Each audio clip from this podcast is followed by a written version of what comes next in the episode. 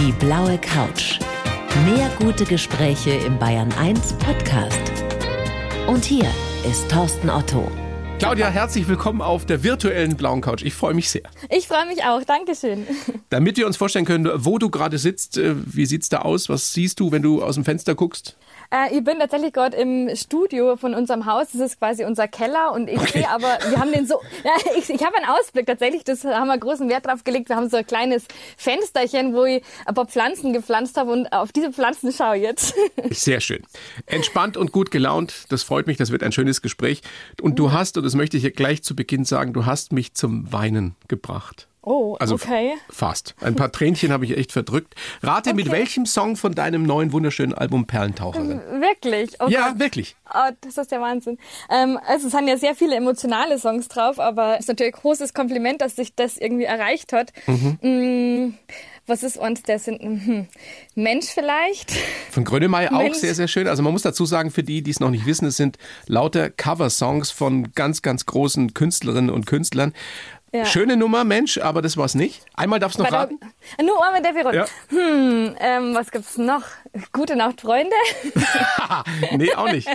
Rammstein ohne Rammstein, dich. Rammstein, okay, wow, krass. Äh, ja, ja, fand ich auch, weil ich bin jetzt kein so glühender Rammstein-Verehrer und Fan, aber das mhm. fand ich unglaublich, wie du das interpretiert hast ohne dich. Hat es Spaß gemacht? Dank. Speziell bei dem Song? Total, weil das war, also das Spannendste am Covern war es eigentlich immer dann, wenn das ganz weit weg von dem ja. ist, was ich eigentlich sonst mache musikalisch und Rammstein ist nun mal, sagen wir mal, am ganz anderen Ende und ähm, das war eben total spannend und ich habe mich sehr auf den Song gefreut, weil ich finde, ja, also die Band wahnsinnig kraftvoll und die haben sehr poetische Texte einfach mhm. auch. Und ich habe sofort im Kopf gehabt, was ich mit dem Song machen würde. Habe meine E-Gitarre gleich aufgebaut, habe ganz viel Hall gebraucht und ja, genau. Dir ist es gelungen, dass du da ganz, ganz viel Gefühl reinlegst. Also, die Sportis sind unter anderem mit dabei. Ein Kompliment. Udo Jürgens ist mit dabei. Immer wieder geht mhm. die Sonne auf. Und Rammstein, wir haben schon angesprochen. Wir hören jetzt mal einen kleinen Hookmix, bevor wir weitersprechen, Claudia. Und zwar hören wir Mensch von Grönemeyer, also von dir interpretiert. Mhm. Ich will alles, Gitte Henning. Und Ohne dich von Rammstein zum Schluss. Unser Mensch heißt Mensch, weil er vergisst, weil er verdrängt und weil er schwimmt und steht, weil er Wind von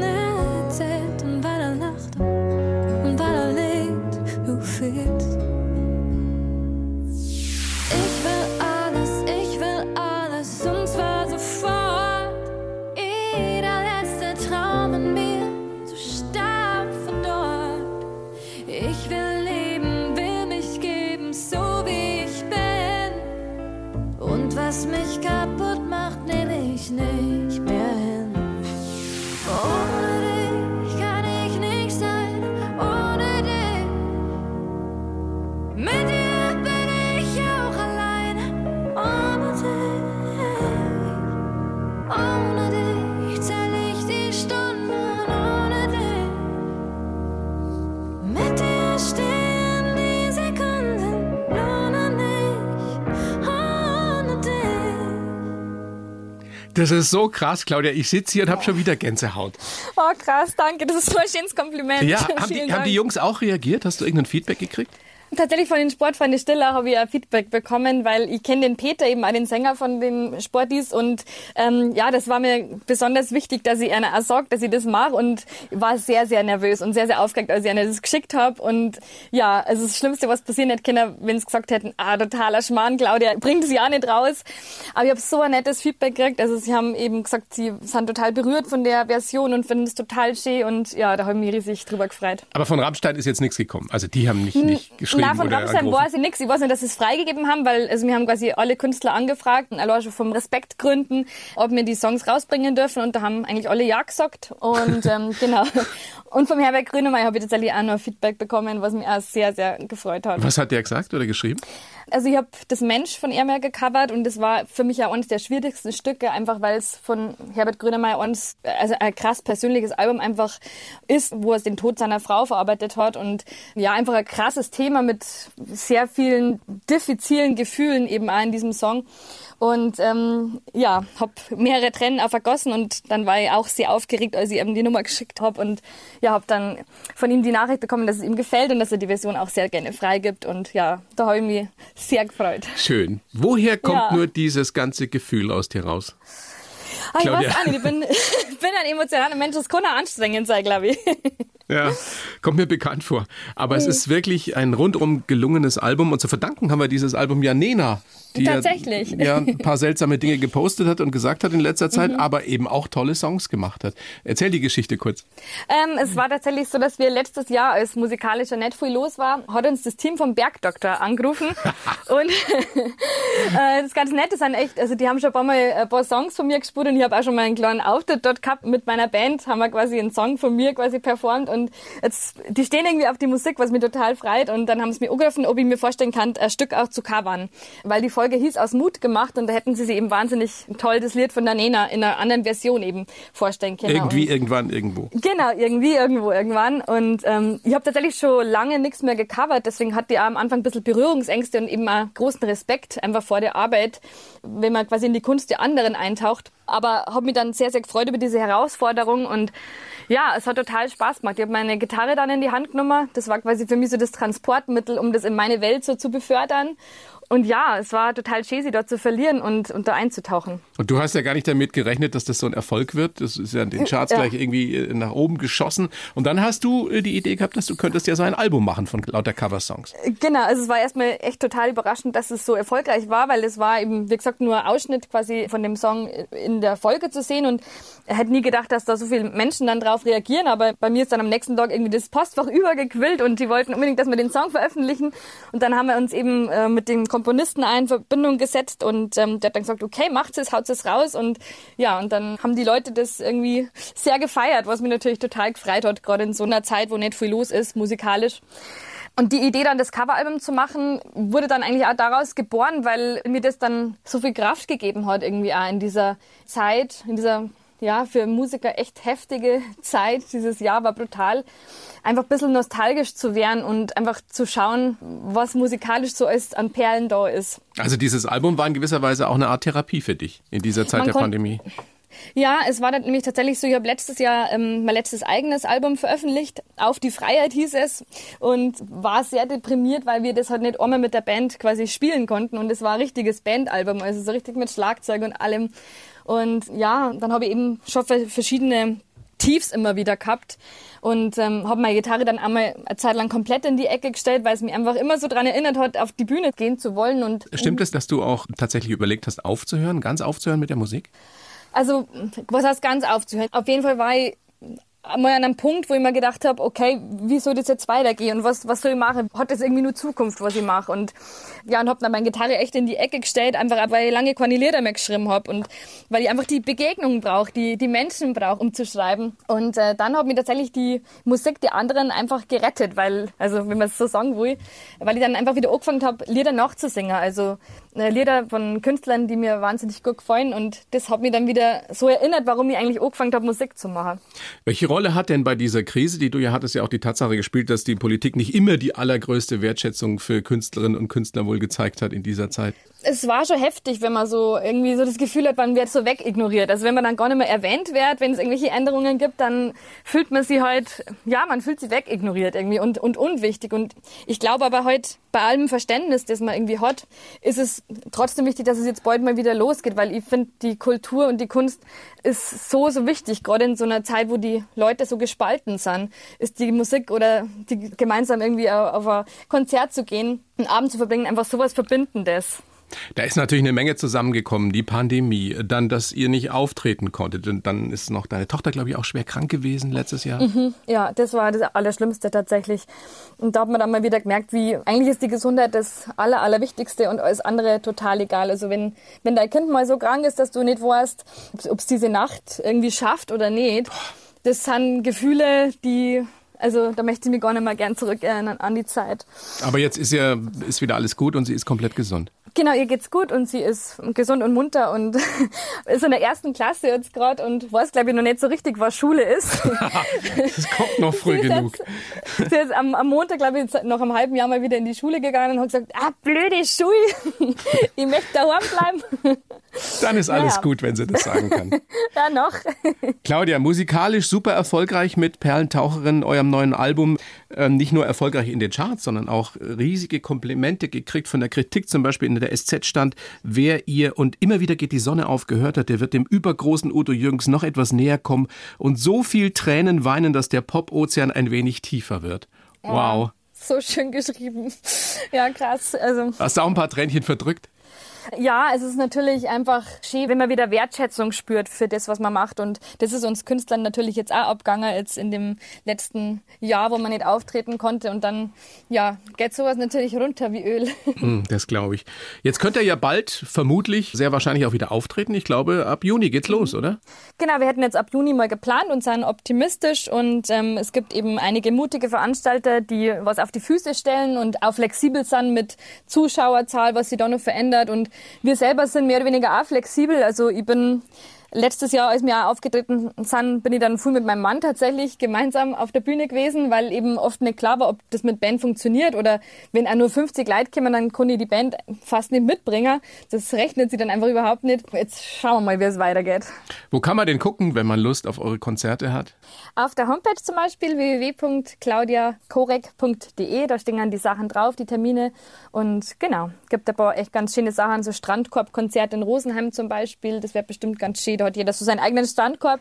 Es ist zwar natürlich noch nicht das, was man gewohnt ist an Konzerte mit am Nahsei, aber ich hoffe, dass das dann spätestens nächstes Jahr wieder möglich ist. Also wir freuen uns drauf und äh, nochmal wirklich größtes Kompliment für dein Album Perlentaucherin.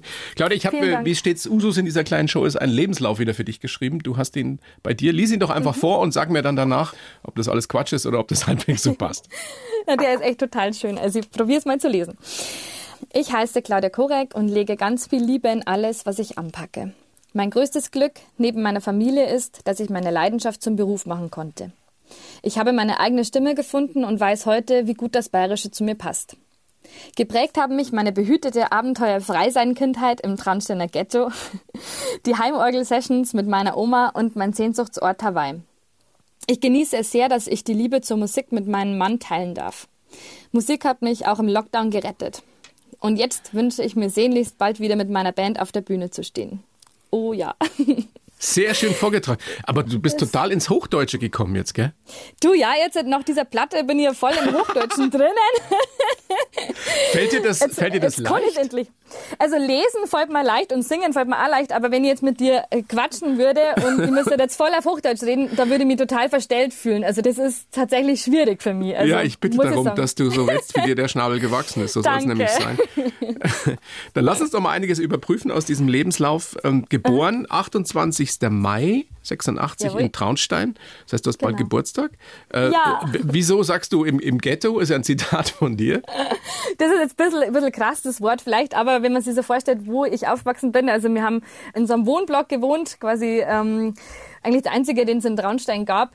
Und da gab es viele, viele unterschiedliche Kulturen und Generationen, die da aufeinander getroffen sind. Also ich erinnere mich an die Familie in, aus Afghanistan, die irgendwie auch zu zwölf in so einer kleinen Wohnung gewohnt haben. Und mit denen sind wir immer abgehangen und haben irgendwie die tollsten Abenteuer erlebt. Also Eine abenteuerfrei sein Kindheit mit Multikulti. was wirklich? Also ich erinnere mich einfach, dass wir, ja, wir haben irgendwie in der Früh rausgegangen und dann sind wir erst auf Nacht wieder heimgekommen und wir haben ganz viel echt Abenteuer verbracht. Also mit meiner besten Freundin, mit der Lisa, da habe ich Sachen erlebt, wenn ich mir jetzt denke, meine Kinder retten das mache. Oh mein Gott.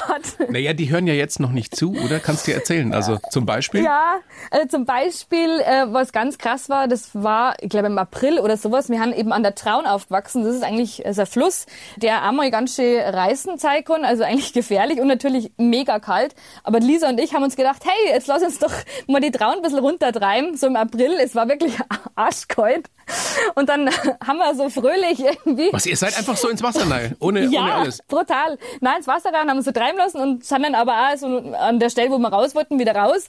Aber wenn ich das jetzt, ich weiß die Stelle ja nur, das ist total gefährlich gewesen. Also, das, also, aber wir haben uns da nichts dabei gedacht. Wir so, ja cool, bisschen arschkalt, aber okay. Ja, Wahnsinn. Ja, wenn man so jung ist, hat man einfach keinen Schiss vor nix. im Zweifelsfall. das- das und stimmt. bedenkt zumindest die Konsequenzen nicht, ne, die das haben können. Na. Die Mama, Friseurin, der Papa, technischer Angestellte. Was haben dir die mitgegeben fürs Leben, was dir wichtig ist?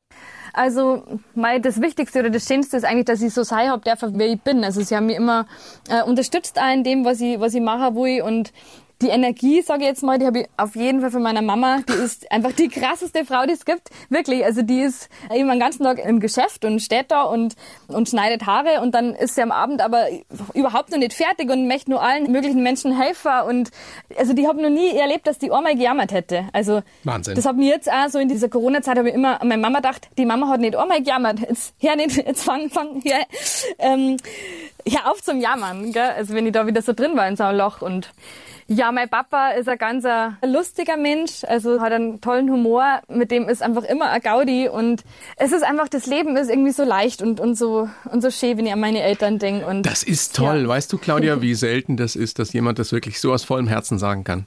Ja, es ist so. Ich bin echt gesegnet. Vor allem auch, dass die beide noch leben. Großartig, ja. Ja, und die haben beide schon so lang zusammen. Also das, war sehr lustig. Meine Mama ist mit 15, hat sie ihren Papa schon kennengelernt und der war damals schon 30. Und ja, und die sind seitdem quasi zusammen. Und das ist einfach Wahnsinn. Also, Großes Vorbild. Von wem hast du die Musikalität? also von der Mama nicht. Die ist tatsächlich der unmusikalischste Mensch, sagt sie über sie selber. Aber ich glaube, also von meinem Papa, der hat auf jeden Fall irgendwie so ein bisschen, mh, der kann gut singen, finde ich. Also der hat eine tolle Stimme, aber er hat jetzt auch nie was draus gemacht oder so. Aber der hat eine große Begeisterung für die Musik und, und äh, feiert auch meine Songs immer total und ist immer auf der Bühne früher immer schon voll dabei gewesen und hat mitklatscht und über dieselben Witze lacht er immer nur. und ähm, aber ich glaube eher, dass von meiner Oma kommt tatsächlich. Also mit der habe ich eigentlich alles musikalische ja so verbunden. Mit der gab es damals die Heimorgel-Sessions. Genau, meine Oma hat Orgel gespielt, die hat so eine elektrische Heimorgel daheim gehabt und da hat sie mir das erste Lied damals äh, gelernt, das war Ihr Kinderlein kommet. Wunderbar. Ja, und, und da haben wir gemeinsam Musik gemacht und sie hat Mundharmonika auch gespielt und ähm, ja, ich erinnere mich einfach an unglaublich viele gemeinsame Abende, wo sie Mundharmonika gespielt habe und ich dafür gesungen habe und, und Orgel gespielt. Also die Heimorgel-Sessions und die Oma, die so wichtig war. Hat die denn den Erfolg mit Fliegen damals noch mitgekriegt? Hat die dann noch gelebt? Ähm, sie hat Fliegen tatsächlich nur mitbekommen, ist dann aber, ja, also sie hat so den ersten Erfolg hat sie nur mitbekommen und war auch wahnsinnig stolz auf mich. Und ich habe mit der Oma eben, bin meine Songs, wenn ich die geschrieben habe, bin ich immer zur Oma gefahren und bin es mit der Oma irgendwie durchgegangen, habe es ihr vorgespielt und sie war dann auch echt immer sehr kritisch, also was ihr nicht gefallen hat, dann hat sie das auch sehr unverblümt gesagt, was manchmal auch echt weh hat, aber ich war eigentlich, bin ich dankbar dafür, weil man dann daran ja irgendwie wächst. Ja, und sie hat sich sehr, sehr darüber gefreut, dass das was geworden ist. Und sie hat einmal an mich geklappt.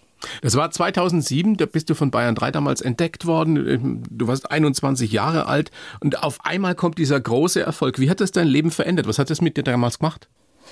Das war fast, also fast ein bisschen zu krass, muss ich sagen. Also weil ich habe damit überhaupt nicht gerechnet, weil es war schon, als ich diese Platte gemacht habe, war das eigentlich eher, ja, es war eben Mundart und auf Bayerisch und es hat eigentlich niemand sich richtig vorstellen können, dass das jetzt irgendwie groß, den großen Erfolg irgendwie hat. Aber für mich war es einfach nur total, ich war total happy schon, dass ich mal vor Leuten spiele, vor 10, 20 Leuten spiele mit meinen eigenen Sachen. Das war der Wahnsinn. Oh ja, und dann lief das Lied aber im Radio und die Leute sind voll darauf aufmerksam worden und haben sie davon erzählt und dann ist so ein riesiger Stein ins Rollen gekommen und auf einmal, ja, war dann so ein krasser Erfolg da und da habe ich erst am Anfang gar nicht so genau gewusst, wie ich jetzt damit, damit umgehen soll, auf einmal Interviews zu geben und so. Das habe ich vorher alles noch nie gemacht und ich habe auch kein Training gehabt oder sowas. Ich kann mich noch gut erinnern, wie wir das erste Mal miteinander gesprochen haben damals. Ehrlich? Ja, ich hab weiß da, das Habe ich einen rechten Schmalen geredet wahrscheinlich. Ja, du, hast, du hast auf jeden Fall viel und schnell geredet. Ja, das mache ich glaube ich heute auch nur, aber ähm, es war total spannend, da quasi reingeworfen zu werden und gab dann aber so nach einem Jahr, wo ich dann wirklich viel gespielt habe. Also wir haben unheimlich viel Konzerte gespielt, jeden Tag ein Konzert, 13, 14, 15 Mal hintereinander und ich war dann tatsächlich irgendwann nach der ersten Euphorie war ich dann eigentlich wahnsinnig ausgelaugt und fast schon sogar ein bisschen traurig, weil ich das irgendwie mit niemand so richtig teilen konnte. Und ich bin dann daheim in der Wohnung gewesen und war dann irgendwie einsam und traurig. Oh je, Ja, obwohl es eigentlich so schön war, so einen Erfolg zu haben. Aber Ja. irgendwie war mir das zu brutal. so viel passiert. Hast du einen Plan B gehabt? Was hättest du gemacht, wenn eben deine Leidenschaft Musik ähm, nicht zum Beruf gereicht hätte? Ja, Plan B, also was mir immer schon gereizt hat oder was ich bestimmt gemacht hätte. Wahrscheinlich wäre Sozialpädagogik studiert oder was in dem Bereich gemacht oder eben auch mit Musik und mit Kindern irgendwas Berufliches zu machen. Genau, also das wäre mein Plan B gewesen. Ich habe zwar auch nur ein Studium mal angefangen, aber das, äh, das war nicht wirklich, es war schon gleich zu erkennen, dass ich das nicht durchführen kann. Inzwischen dauert diese Karriere ja schon fast 15 Jahre. Du hast zehn Studioalben gemacht, auch auf Englisch, aber meistens eben auf Deutsch. Wann hast du für dich wirklich entdeckt, dass Dialekt genau das Richtige ist für dich? Oder zumindest überhaupt auf Deutsch zu singen? Also ich habe eigentlich schon gemerkt, als ich das, den ersten Song geschrieben habe auf Bayerisch, da war ich so 15 oder 16, dass das total erfüllend für mich ist. Einfach weil ich in meiner Muttersprache mir am besten ausdrücken kann und immer schon konnte. Und wenn ich es auf Hochdeutsch probiert habe, dann war das immer so hochgestochen und war halt einfach nicht hundertprozentig ich. Eigentlich, so wie es dir jetzt gerade erzähle, wenn, mhm. ich, wenn ich jetzt mit dir auf Hochdeutsch reden, wird es irgendwie am Song schreiben auch gefühlt. Und ja, ich bin dann habe dann da eigentlich immer weitergemacht und habe dann zwar einmal irgendwie Rückschläge ähm, hinnehmen müssen, aber die haben mich dann irgendwie nur mehr motiviert, das auf Bayerisch weiterzumachen. Es ist wirklich, ich habe es ja jetzt schon mehrfach erwähnt, wirklich eine lange Karriere inzwischen, fast 15 Jahre. Gibt es so die zwei, drei Momente, an die du dich immer erinnern wirst, auch noch wenn du irgendwann mal in 40, 50 Jahren auf die Karriere zurückblickst? Ja, es gibt sie natürlich. Also klar, wenn ich jetzt gerade an die erste Zeit denke, dann war die, die, ersten Momente waren Wahnsinn, wenn dann die Leute auf einmal deine Lieder mitsingen. Das kann man sich gar nicht vorstellen, wer das ist, wenn man erst zum stillen Kämmerlein für sich so ein, ein Lied schreibt und auf einmal spürst du es auf der Bühne und die Leute singen das mit und das ist so ein krasses Gefühl. Also das ist mh, mm, irgendwie so ein durchziehend krasses Gefühl. Und das andere war natürlich, finde ich, für mich war es ein Highlight, dass ich Vorband vor den Eagles sein hab dürfen. Wahnsinn. Das war eine krasse Erfahrung, einfach auch. Also die haben uns mit auf Tour genommen, äh, auf Deutschland-Tour. Vier, fünf Termine waren das, in wirklich großen Stadien. Und das war einfach sehr, sehr historisch, die, diese Band mitzuerleben. Hattet ihr da die Gelegenheit, mit denen auch mal das ein oder andere Glas zu trinken? Das ähm, stelle ich mir ja sehr, sehr lustig vor. Also es gab den Glenn Fry, der leider ja auch schon verstorben ist. Der war unglaublich netter Typ und der hat uns mehrmals zu sich eingeladen und da haben wir einige ja nette Gespräche gehabt. Dann gab's aber, oder gibt's den, den Don Henley, der war sehr ja, wie soll ich sagen, der hat sich mit uns jetzt nicht wirklich befasst. Der hat uns nicht eines Blickes gewürdigt, aber ist halt Don Henley, okay. Und dann gab's den Bassisten, den Timothy Smith, ja. der war immer, der war immer bei den Konzerten, ist der bei uns, ähm, hat er zurückkehrt und hat uns applaudiert und gratuliert und es war sehr lustig, weil ich den dann mal irgendwann, als wir im Urlaub in Hawaii waren, habe ich den wieder getroffen in einem Supermarkt und genau, er hat sich erinnert an mich und ich mir gedacht, das gibt's jetzt nicht. Gute Geschichte. Sehnsuchtsort Hawaii, du hast ihn gerade schon angesprochen, da hast du ja auch deinen Gunnar kennengelernt, also beziehungsweise ihr seid da zusammengekommen auf Hawaii genau. und da warst du ja schon mehrfach, 2013 äh, glaube ich, ein paar Monate sogar. Was ist da mit dir passiert? Was bedeutet diese Insel, dieses äh, Paradies für dich? Ach ja, Hawaii ist einfach, das war eben, wo ich vorher erzählt habe, wo ich mich so ausgelaugt, so einsam gefühlt habe und irgendwie sehr traurig war, hat mir der Gunnar damals eben mitgenommen und hat gesagt, hey, wir fahren jetzt mal ganz, ganz weit weg, so weit weg, wie es irgendwie geht. Und die war bis dato war das weiteste Italien, äh, Griechenland. Und dann sind wir nach Hawaii gefahren. Und ich erinnere mich immer nur, wie wir ausgestiegen sind vom Flugzeug, wie es da geduftet hat, wie es da, wie es da aussieht. Da sind die Farben einfach ganz anders und meine ganzen Sorgen waren irgendwie wie weggespült im hawaiianischen äh, Meer. Ja, und irgendwie haben wir uns dort dann äh, verliebt. Also man muss wissen, wir waren vorher nur befreundet, der Gunnar und ich, und sind quasi als Freunde hingefahren und ähm, ja, sind dann auf Hawaii mehr oder weniger zusammengewachsen. Ja, und da ist eine wunderschöne kleine Familie draus geworden, die dir ja auch ganz wichtig ist, die dir viel Kraft gibt. Wie ist es mit den Kids inzwischen eigentlich? Checken die schon so richtig, wie erfolgreich die Mami ist als Musikerin oder ist es für die einfach ganz normal? Also es was heißt ganz normal?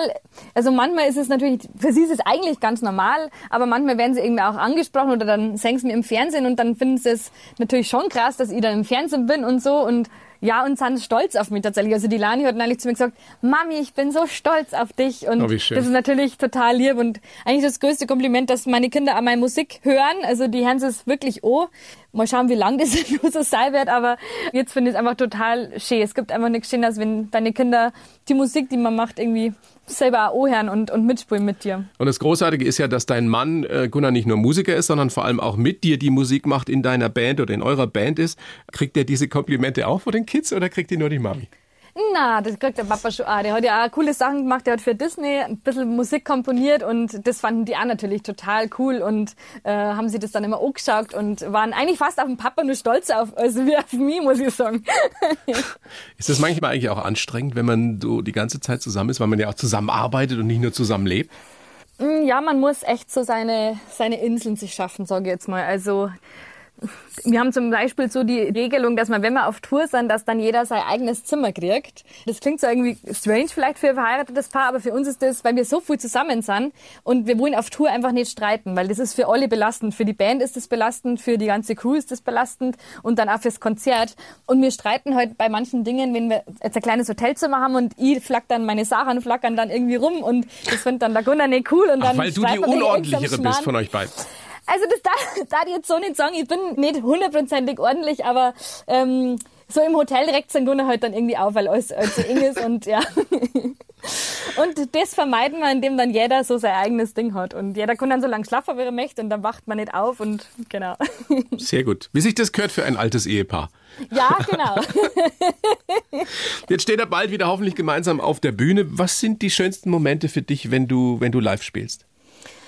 Ach, einfach das Gefühl, das kann man gar nicht beschreiben. Das ist so eine Energie, die da zwischen Publikum und uns als Band herrscht, die auch jeden Abend unterschiedlich ist und anders ist. Und ähm, ja, also einfach das Gefühl, das, dieses Gefühl, das gibt's sonst nirgends. Das gibt's auch nicht beim Livestream oder so, weil man einfach dieses Live ist Live-Ding einfach. Das heißt, das Publikum und die Interaktion mit den Zuschauern und Zuschauern. Genau, das, dass die, dass die Leute irgendwie dabei sind, dass du merkst irgendwie, dass man gemeinsam gerade dasselbe erlebt. Habt ihr schon so einen Plan, was ihr denn jetzt von dem neuen Album von Perlentaucherin spielen werdet live? Also wir haben uns noch nicht den kompletten Plan gemacht, aber wir werden es auf jeden Fall bei allen Shows irgendwie mit einbauen. Wir haben also ein ganz cooles Setup mit einem Mikrofon, wo dann die Band oder so alle quasi in einem Kreis versammelt sind. Und das ist immer ganz schön, das ist dann ein bisschen wie im Wohnzimmer und da würden die intimen Sachen, glaube ich, auch ganz gut passen. Schön wäre es ja, wenn jetzt zum Beispiel Herbert Grönemeyer dann so als Gaststar mit dabei wäre oder Rammstein vielleicht. Das wäre das wär natürlich schon ziemlich cool. das wäre der Hammer, oder? Ja. Weißt du, so als Überraschungsgast so. So wie bei, bei George Michael. Ladies and Gentlemen, ja. Elton John und dann du, Ladies and Gentlemen. Herbert Grönemeyer. Herbert Grönemeyer, das wäre natürlich Oberfett. ja, da kümmern wir uns drum. Claudia, das kriegen wir doch hin. Das finde ich gut. Hey. Ja, haben wir schon einen Plan gemacht. Ich danke dir gut. sehr, Claudia. Es ist jedes Mal wieder ein großes Vergnügen, mit dir zu plaudern. Äh, sag, ich habe mich auch sehr gefreut. Gerne nochmal Perlentaucherin, dein wunderbares ähm, aktuelles neues Album. Und ansonsten bleib gesund und, und pass auf deine Familie auf. Du auch. Vielen, vielen Dank für das nette Gespräch und ja, schönen Abend. Die blaue Couch, der Bayern 1 Talk als Podcast. Natürlich auch im Radio. Montag bis Donnerstag ab 19 Uhr.